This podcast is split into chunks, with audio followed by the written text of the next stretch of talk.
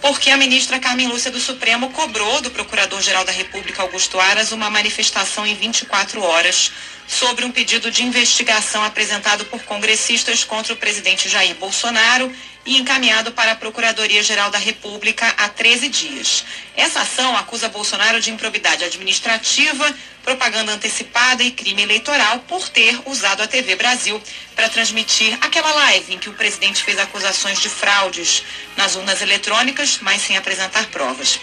A notícia crime foi encaminhada por Carmen Lúcia à PGR no último dia 3 de agosto, mas até agora não houve parecer do órgão, por isso a ministra cobrou procurador-geral Augusto Aras a, no prazo máximo de 24 horas, apresentar uma manifestação. Ela considerou no despacho que os fatos narrados nos autos são graves, de interesse exponencial da República, e disse que o manifesto interesse público e superior da nação impõe a observância de prioridade no andamento processual do caso. A PGR deverá dizer se deve ser aberto um inquérito para aprofundar as investigações ou se o pedido dos parlamentares deve ser arquivado por não haver indícios de crimes, Bocardi.